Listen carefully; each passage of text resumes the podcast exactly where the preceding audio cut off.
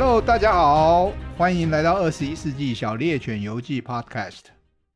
今天我们的题目是：二零二八是什么年？二零二八是什么年呢？我要先卖一个关子，免得啊知道了以后听众全跑光了。结果呢，我落了一个自说自话。所以呢，我们先来暖身一下。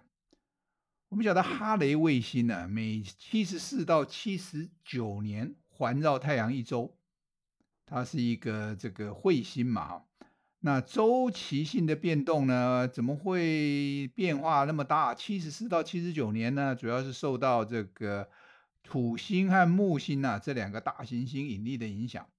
那根据这个估计啊，下一次啊，经过近日点，近日点就是靠离靠太阳最近的，是在二零六一年七月的时候。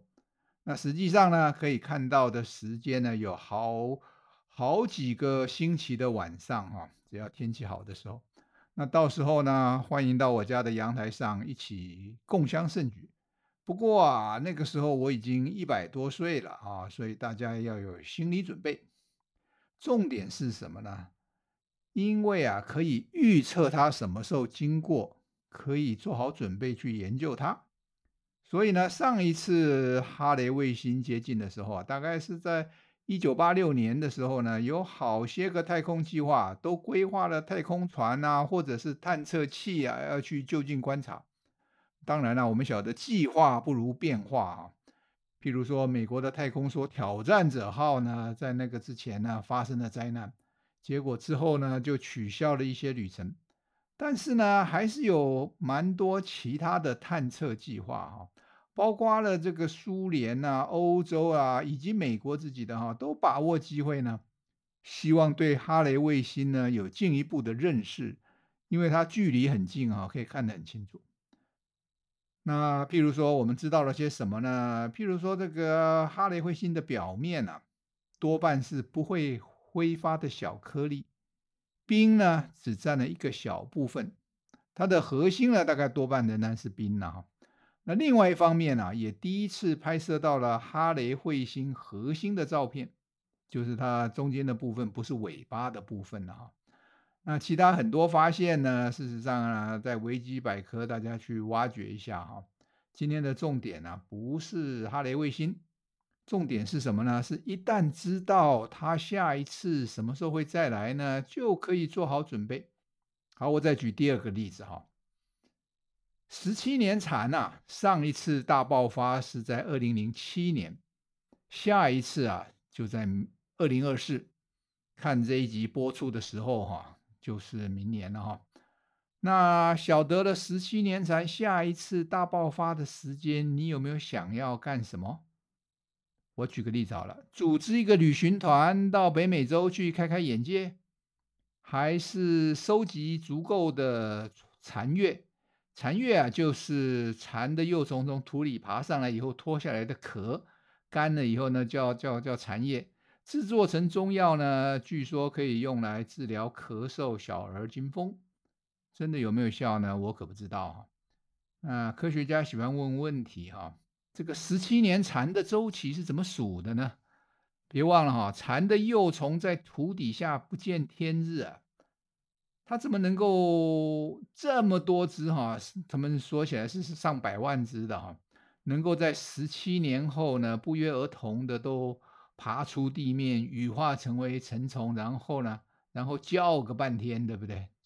好，加州大学啊，戴维斯分校的 Carbon。K A R B A N 呢、啊，和另外两位合作研究的伙伴呢，在二零零二年呢，发表了一篇实验的结果。他们嘛，怎么做的呢？他们把一百多只十七年蝉的幼虫，就是在土底下挖出来啊，移植到什么桃树的树根上，然后呢，再把桃树移植到植物生长箱中，接着呢，当然是控制光线周期和温度，干什么呢？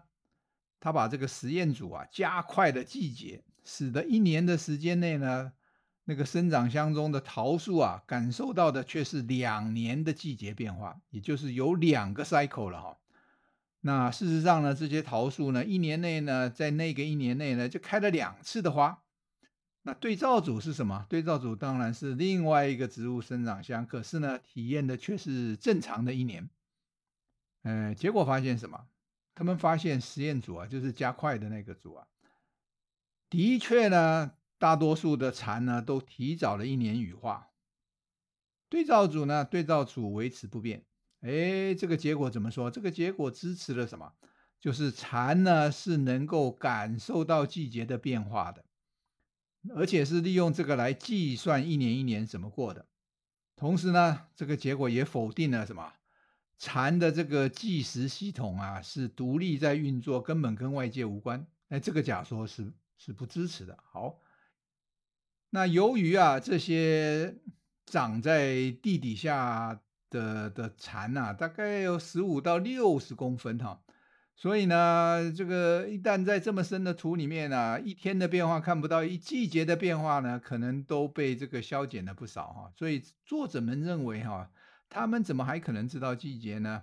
有一个可能呢，是因为这些蝉都咬着这个植物的树根在吸这个植物的汁液啊，所以它可能是借着植物体液呢，在不同季节的变化呢，察觉到这个一年又过去了。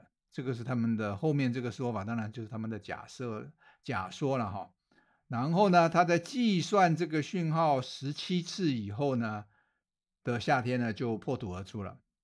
所以呢，所以这个在实验组呢一年内呢经历过两次季节变化的桃树呢，就提早累积了十七次的这个可能是开花的体验了哈，就比别的对照组的人要早爬出地面一年了。好，那十七年蝉不是我们今天的重点，重点是什么？重点是因为我们能够预测下一次十七年蝉大爆发的时间，就可以早点做准备，设计一些实验呢，来了解自然界之谜。那而用不着什么，等到蚕都爬出土地了，然后才来问问题，那来不及了嘛，哈，很多问题就来不及了。好了，我已经讲了两个例子了，哈。现在呢，我们终于要回到今天的主题，就是二零二八年。我们知道，不同种类的竹子每四十年到二十年，哎，一百二十年了哈，开花一次。两次开花的期间呢，这中间的时候呢，一百二十年的时间呢，完全靠地下茎的生长延伸，长出了很多竹笋，然后呢，更多的竹子来。而紫竹呢，紫色的紫哈，紫竹呢。就是其中开花周期最长的，也就是要一百二十年才开花一次。那紫竹呢，也有人把它称作黑竹了哈，黑，因为紫的发黑嘛哈。那根据估计啊，二零二八年就是主紫竹预定要开花的一年。开花结果生产种子以后呢，竹子本身都会死掉，新的竹子啊都要从种子发芽重新开始。怎么会有这么奇特的生活史啊？竹子是靠什么在计算年代的？他们是植物，别忘了哈，而且一算算了一百二十年哈。我们找一个这个这个刚会讲话的小孩，叫他数到一百二十看看哈，他没那个本事哈。所以竹子是怎么数的？又把数字记在什么地方啊？为什么开了花就得死掉呢？有没有两全其美的办法？那我们现在离二零二八年还有好几年的时间哈，啊，不管你要问什么问题哈，那现在开始哦，都来得及准备哦。这个就像我们前面举的例子一样哦，预备哈雷卫星的到来，预备十七年蝉的大爆发，他们都是提前很多年在准备的哈。所以各位有没有什么问题，想要趁着现在就开始准备呢？那跟周期七十几年的哈雷卫星和十七年蝉不一样的是什么？这个竹子一百二十年开花一次啊，可是只一辈子只顶多只有一次机会哈，很多人连一次都碰不到哈，中间就完蛋了哈。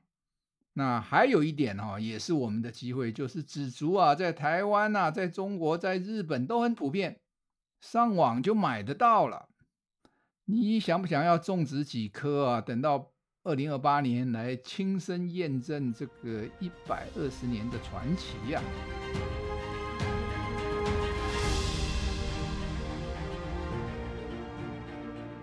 本节目呢是一个以演化学出发，观察现今世界的科普节目，内容呢会引用实际发表的科学文件，并且呢以轻松的方式和听众来分享。如果二十一世纪的现在，小猎犬号再次起航，是否还能从演化学的角度观察到什么有趣的故事呢？